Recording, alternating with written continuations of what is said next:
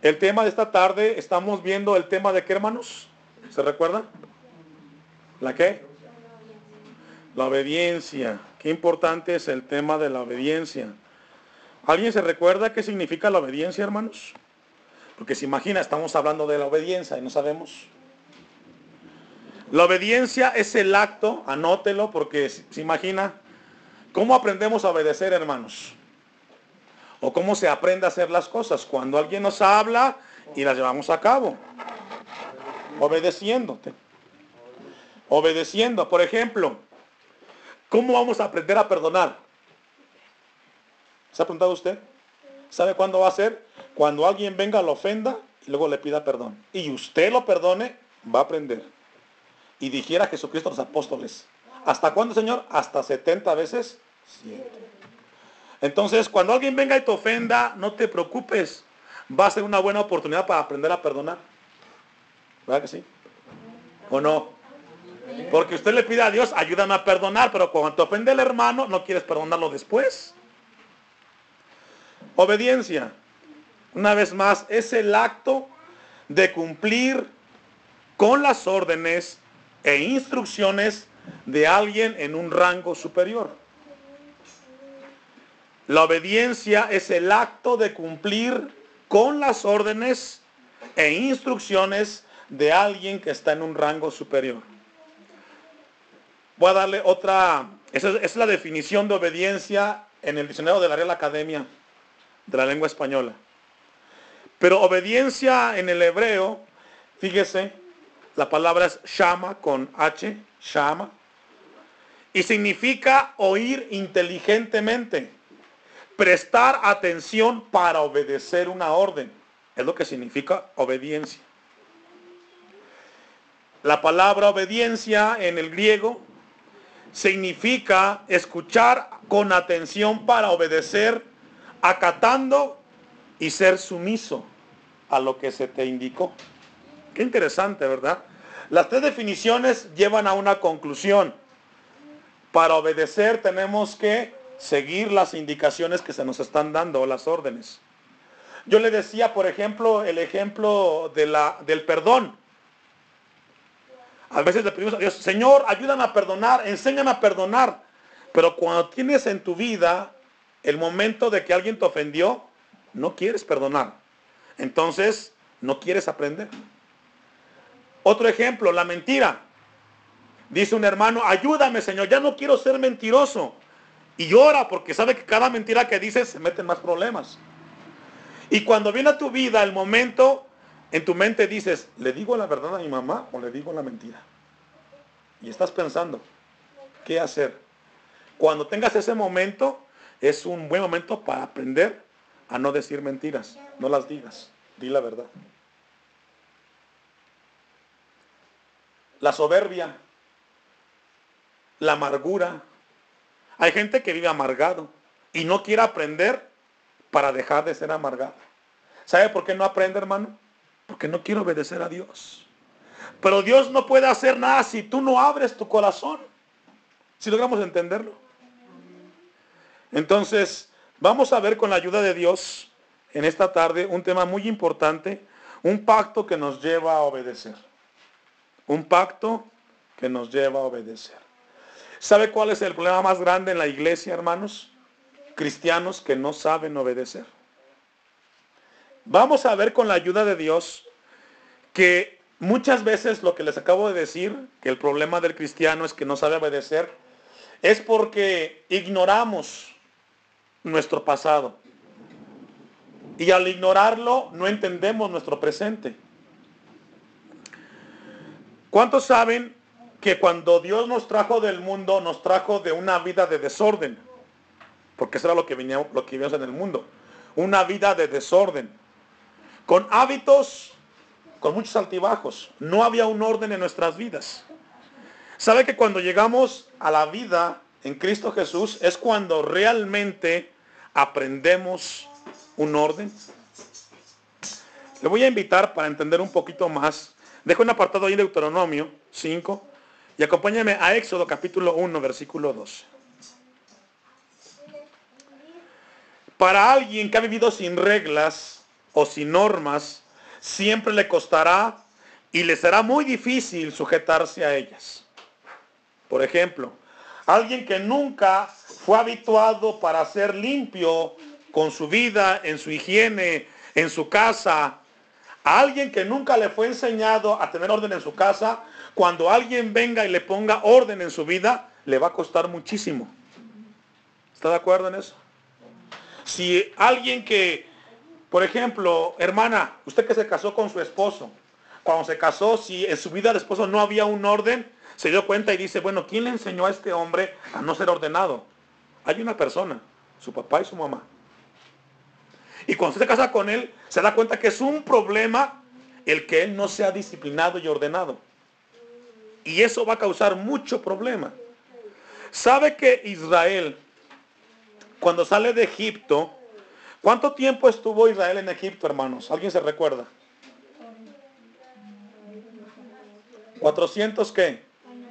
30 años. Nos habla de 43 generaciones de 40 generaciones, perdón. ¿Cierto o no?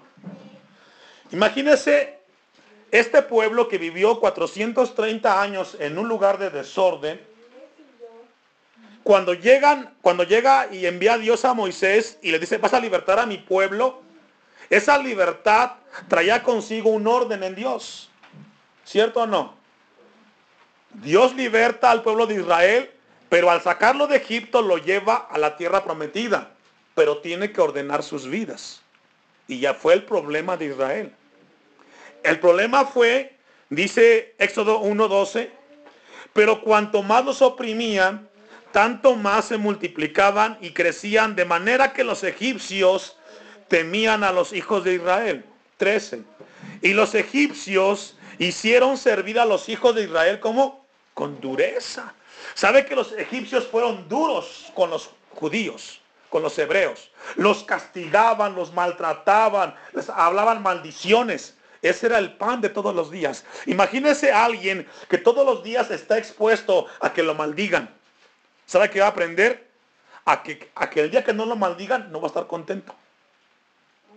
El día que no digan una grosería se va a sentir mal, porque toda su vida fue formado en esa línea. Dice el versículo 14.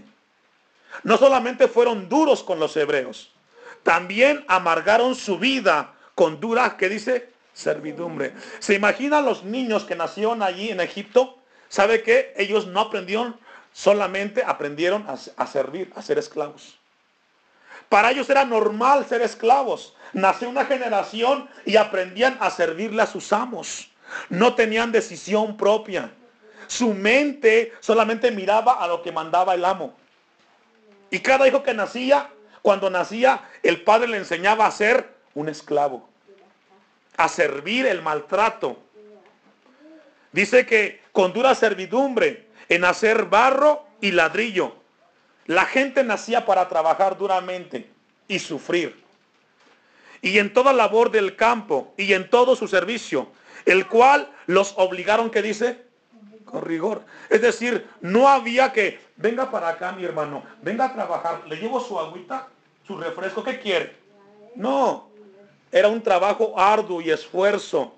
No había compasión con los judíos. Así crecieron, así pasaron las generaciones. Para este grupo de personas le fue muy difícil entender que cuando Dios los libertó, tenían que vivir en un orden. Porque aprendieron a vivir una vida de desorden. ¿Sabe qué es lo que le pasa hoy al cristiano? Que cuando llegamos a Dios, lo que Dios quiere es que aprendamos a qué? A obedecer. ¿Y sabe por qué no obedecemos? Porque la costumbre del mundo es hacer lo que querramos. Escucho, sí, Dios, muy hermoso. Pero ¿sabes qué? En mi casa sigo con mi desorden. Uh, y más si te metes, no te dejan. ¿Cuántos saben que lo que Dios quiere hacer, mis hermanos, es bendecirnos? Y cada vez que Dios nos habla, no es para castigarnos o para decirnos que estás mal. Dios lo que quiere es bendecirnos. Y la palabra está para ordenarnos. Entonces dice el texto que los israelitas estuvieron en dura servidumbre. No hubo compasión. ¿Cuántos han visto las películas por ahí que han salido de ese tiempo? Usted ve que los golpeaban con el látigo, en el sol. La gente creció así. ¿Sabe que algo que me pasó a mí en lo personal, en la casa donde yo nací y crecí? La manera como me formaron a mí fue una manera muy distinta a la que soy hoy. ¿Y sabe, sabe por qué yo cambié, hermanos? Porque decidí cuando era adolescente que era la mejor manera para mi vida, cambiar y ordenar. Y dejarme ordenar por Dios. Si yo no lo hubiera hecho, yo no estaría aquí. Vamos a Éxodo 17.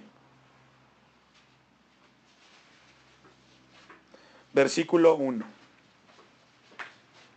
También, hermanos, ya lo vimos hace ocho días, me parece, que a partir del Éxodo, Levítico, Números y Deuteronomio, la Biblia solamente nos habla de los primeros dos años de Israel en el desierto y el último año para entrar a la tierra prometida. Es decir, hay 37 años que la Biblia no habla nada. Solamente habla de los que murieron.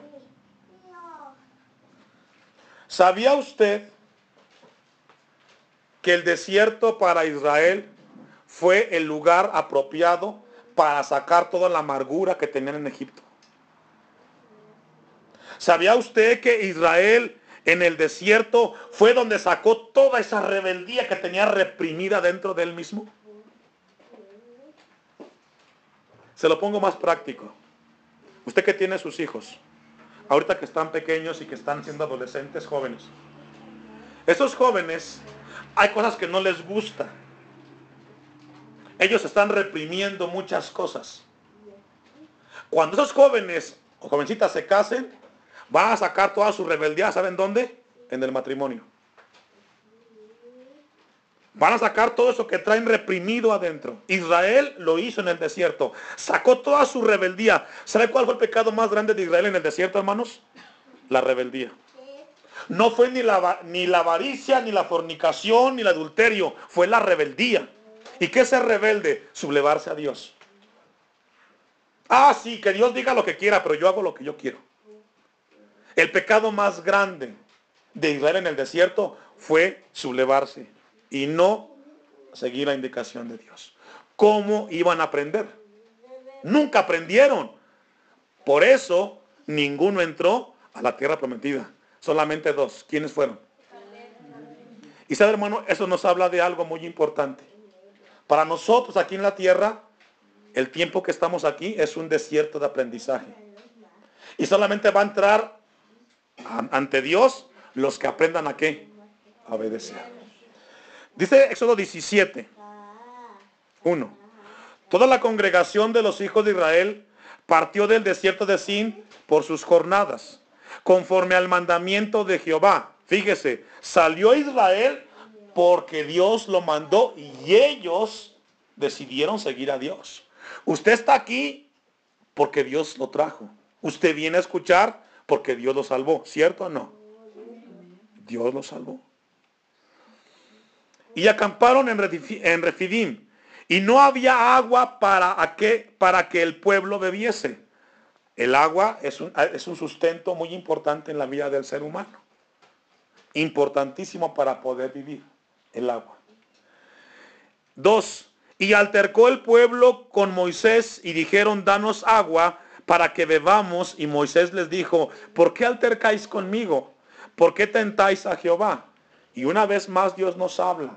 Cuando tienes un problema, no debe de ser con el hombre, si tienes algo, tiene que ser con Dios, porque Dios fue el que te llamó. Tres. Así que el pueblo allí tuvo sed y murmuró contra Moisés y dijo, ¿por qué nos hiciste subir de Egipto para matarnos de sed a nosotros, a nuestros hijos y a nuestros ganados? Hemos leído en Éxodo 1. ¿Era verdad esto, hermanos? ¿Era verdad que Israel estaba mejor en Egipto?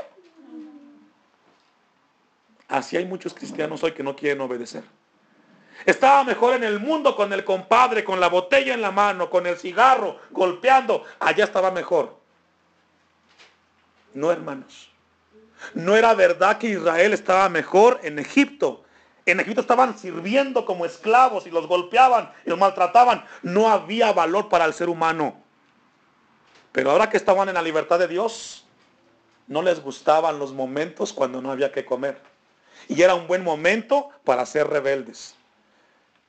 Y reprocharle a Dios. Y decirle a Dios. Y no voy al templo. Y no busco. Y no oro. Y no leo la Biblia. No quiero hacerlo. Qué triste escuchar cristianos así. Que no han aprendido que en el desierto Dios quiere ordenar nuestras vidas. Es una mentira. Vea el versículo 4. Entonces clamó Moisés a Jehová, diciendo, ¿qué haré con este pueblo? De aquí a un poco me apedrarán. Imagínese al verle el semblante de la gente molesta. ¿Usted ha visto gente así, cristianos, que se enojan? ¿Por qué Dios me trajo? ¿Por qué tengo este problema? Diciendo que estaba mejor el mundo. Es una mentira que el mundo estaba mejor. En el mundo no valíamos nada. Éramos despreciados. El único que nos dio un valor digno es Dios, hermanos. Vamos a un ejemplo más, números 21.5. Solamente estamos en la introducción. Un pacto que nos lleva a qué, hermanos? A la obediencia. Números 21.5. Y habló el pueblo contra Dios. ¿Contra quién habló? Contra Dios y contra Moisés otra vez la queja. ¿Por qué nos hiciste subir de Egipto para que muráramos en el desierto? Si se da cuenta, usted va a encontrar en Éxodo, números levíticos de Deuteronomio, la gente quejándose. Por todo se quejaba. La hermana hace rato una mención. Si hace calor nos da sueño. Si hace frío nos da sueño. Hermanos, yo sé, somos seres humanos y nos cansamos pero qué importante es que Dios nos hable. ¿Sabe que Dios quiere, hermanos? Que estemos atentos a su palabra. Que despertemos. Que es más importante su palabra en nuestras vidas. Porque es mejor un día en que mil fuera de ellos, dice el salmista. Dice el texto, ¿por qué nos hiciste subir de Egipto para que muráramos en este desierto? Pues no hay pan ni agua. Y nuestra alma tiene fastidio de este pan tan liviano. Se quejaban del maná. Tenían que comer, pero ellos querían su ceviche, querían su filete, su trucha. Ay, Señor, frijoles otra vez. Cámbialos, Dios. Quiero algo más.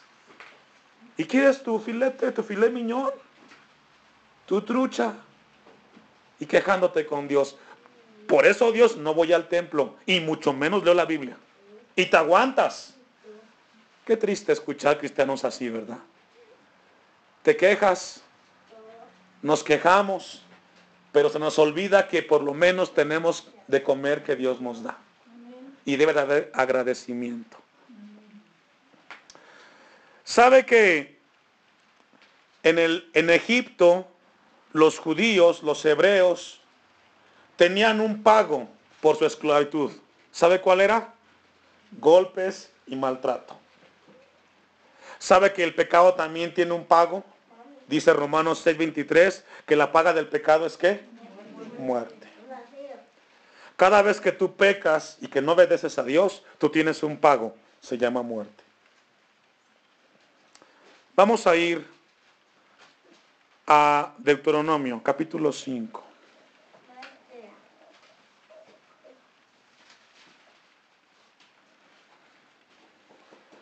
Versículo 1.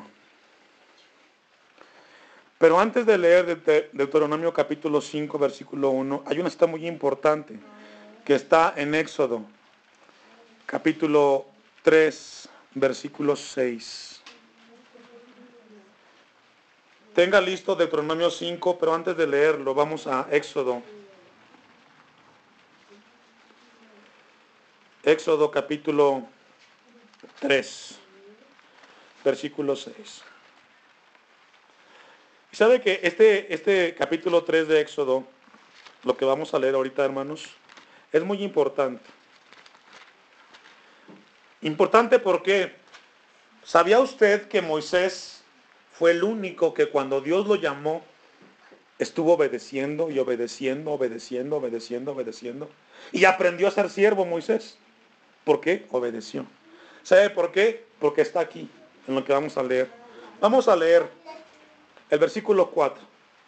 Aquí nos habla cuando Dios le habla a Moisés a través de la zarza. 4. Viendo Jehová que él iba a ver, lo llamó Dios de en medio de la zarza y dijo, Moisés, Moisés. Le habló a Moisés. Y él respondió, heme aquí. Ese heme aquí, ¿sabemos lo que significa? Para nosotros sería, mande Señor. ¿Qué hago? Dios le habla a Moisés y Moisés le dice, aquí estoy. Y dijo, no te acerques, quita tu calzado de tus pies, porque el lugar en que tú estás, tierra santa es. Dios llama a Moisés y cuando se acerca Moisés a Dios, Dios le dice, ¿sabes qué Moisés? Detente. Yo aquí soy santo, tú allá eres pecador. Para que tú puedas acercarte a mí, primero quítate las sandalias. Para que tú aprendas a obedecer, primero quítate las sandalias. Parece como que muy simple quítate los zapatos para estar delante de Dios. Pero hay, hay, un, hay un gran principio. Para aprender a obedecer, primero hay que cambiar nuestra naturaleza. No podemos obedecer si no hay un cambio de corazón. Vamos ahora sí a Deuteronomio 5.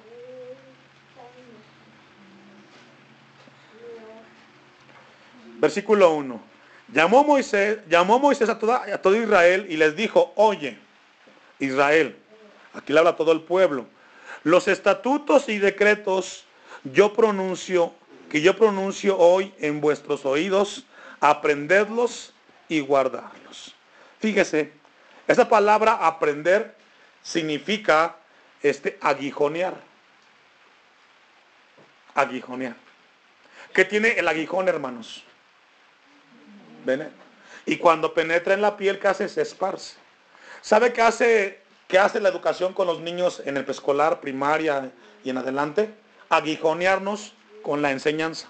Hasta que aprendas a sumar, a restar, valores, etcétera aguijonear todos los días, piquetes, hasta que aprendas a obedecer. La Biblia dice este, que hoy, este, que, que, yo pronuncio eh, hoy en vuestros oídos, aprendedlos. El aprender es que lo que escuchamos tiene que ir con dirección a obedecerlos.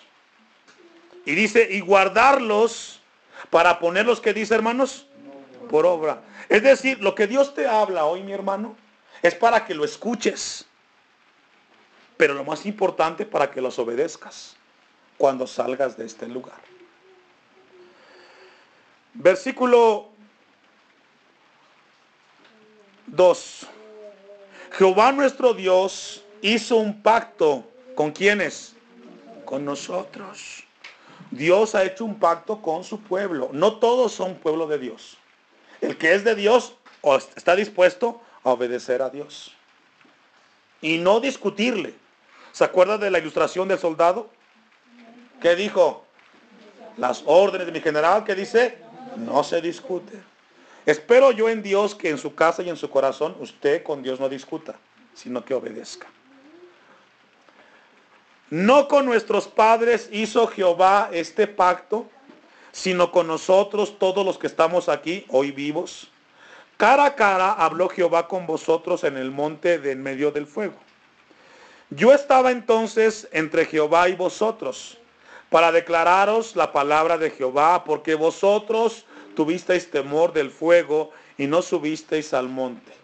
Dijo, yo soy Jehová tu Dios, que te saqué de tierra de Egipto, de casa de servidumbre. Dios está hablando aquí que sacó a Israel de dónde? de la servidumbre, de la esclavitud y de lo que ya vimos. El pacto o un pacto es un acuerdo entre dos partes.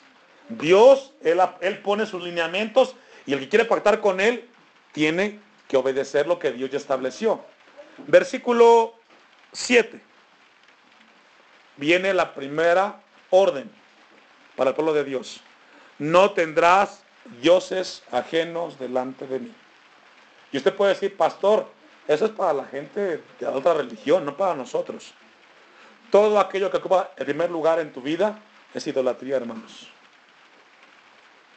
Si el trabajo no te deja buscar a Dios, es idolatría. El primer lugar tiene que ser Dios. Versículo 8. No harás para ti escultura ni imagen alguna de cosa que está arriba en los cielos, ni abajo en la tierra, ni en las aguas debajo de la tierra. No te inclinarás a ellas ni las servirás. Porque yo soy Jehová tu Dios fuerte y celoso, que visito la maldad de los padres sobre los hijos hasta la tercera y cuarta generación de los que me aborrecen. Y comienza a hablar Dios los diez mandamientos. Esta palabra que está aquí, hermanos, en Deuteronomio 5, 7 en adelante, no está para que solamente los aprendas de memoria, está para que los obedezcamos. El pacto es ese. Obedece lo que Dios te dice. Y usted dice, no tengo problema con ese mandamiento, hermano. Vamos con el siguiente. Dice el 11, no tomarás el nombre de Jehová tu Dios en vano. 12, guardarás el día de reposo para santificarlo, como Jehová tu Dios te ha mandado. Habla de un día para disponerlo para Dios. El 13, seis días trabajarás y harás tu, toda tu obra, mas el séptimo es que dice.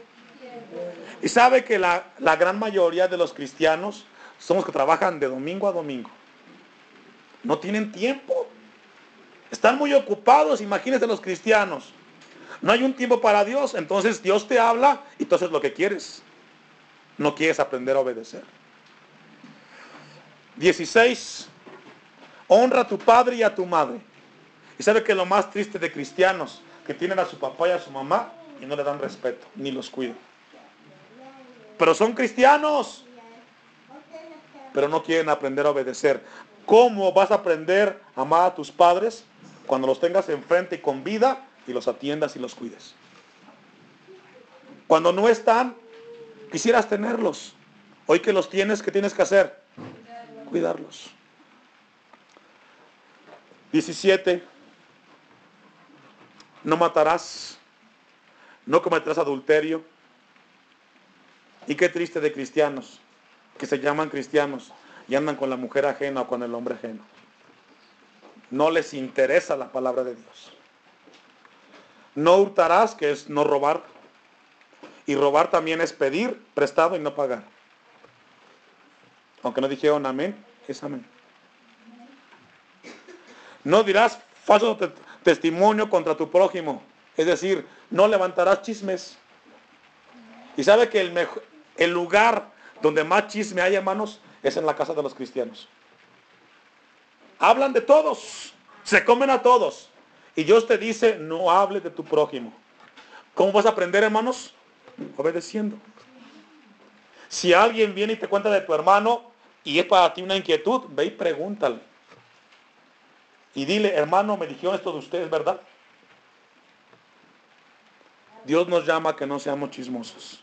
Cuando venga a tu vida un chisme, es un buen momento para aprender a no ser chismoso. Recházalo.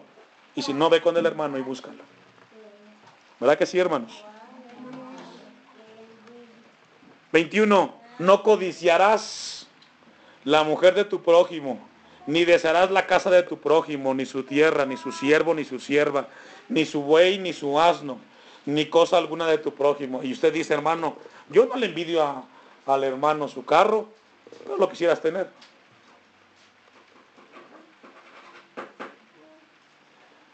Esto es fuerte, hermanos. Pero ¿sabe qué? Si usted se da cuenta, lo que hemos leído habla de un orden, ¿sí o no? De una disciplina. ¿Y sabe por qué nos cuesta mucho a nosotros? Porque no, veníamos de un desorden del mundo. Codiciábamos todo, mentíamos, robábamos, quitábamos. Ahora que venimos con Dios, Él nos quiere meter en su orden. Y ahí no nos gusta que alguien nos esté controlando. Concluimos. Salmo 55.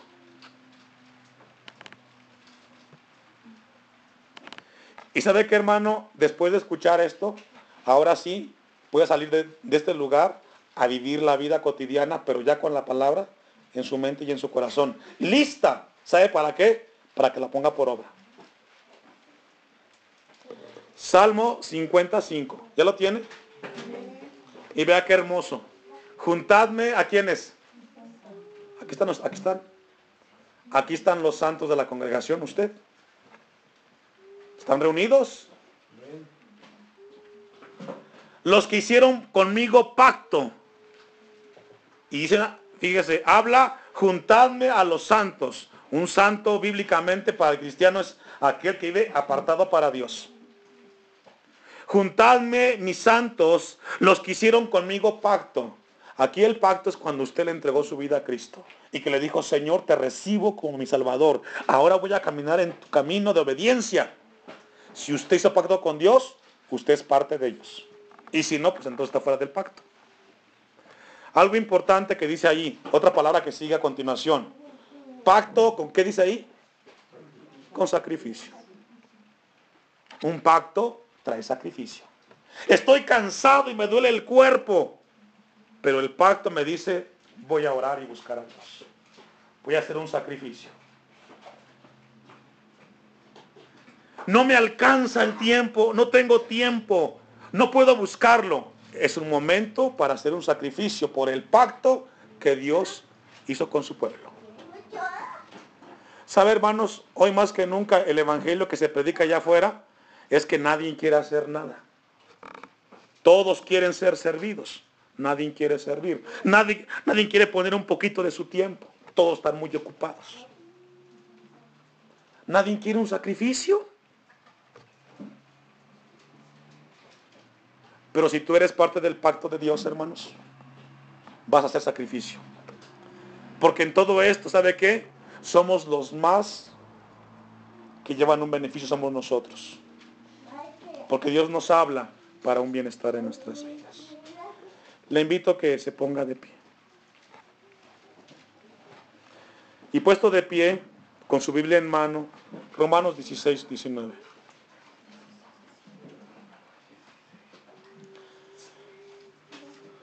¿Sabe que siempre que terminamos de un culto, hermano, pienso en usted? Y le digo al Señor en, mis oraciones, ¿cuántos de los que estuvieron en el culto van a poner tu palabra por obra, Señor? Romanos 16, 19 dice, porque vuestra, ¿qué dice? Obediencia ha venido a ser notoria. ¿Con cuántos? Obedezcas tú o no obedezcas, la gente se da cuenta quién eres. Ha venido a ser notoria a todos. Así que me, así que me gozo de vosotros. Pero quiero que seáis sabios para el bien e ingenuos para el mal. Cuando alguien te venga y te dé cizaña, hermanos, sé ingenuo. No pienses con malicia. El Señor, si es verdad, lo va a sacar a la luz. ¿Sabe que tengo en mi vida, estoy tranquilo en mi conciencia? Sé que hay muchas cosas que se dicen de mí, pero estoy en paz con Dios. Me, me voy a preocupar cuando sean verdad. Si son mentiras, cuando sean verdad, entonces sí preocúpate. Pero sea sabio para el bien, hermanos. Ingenuo para el mal.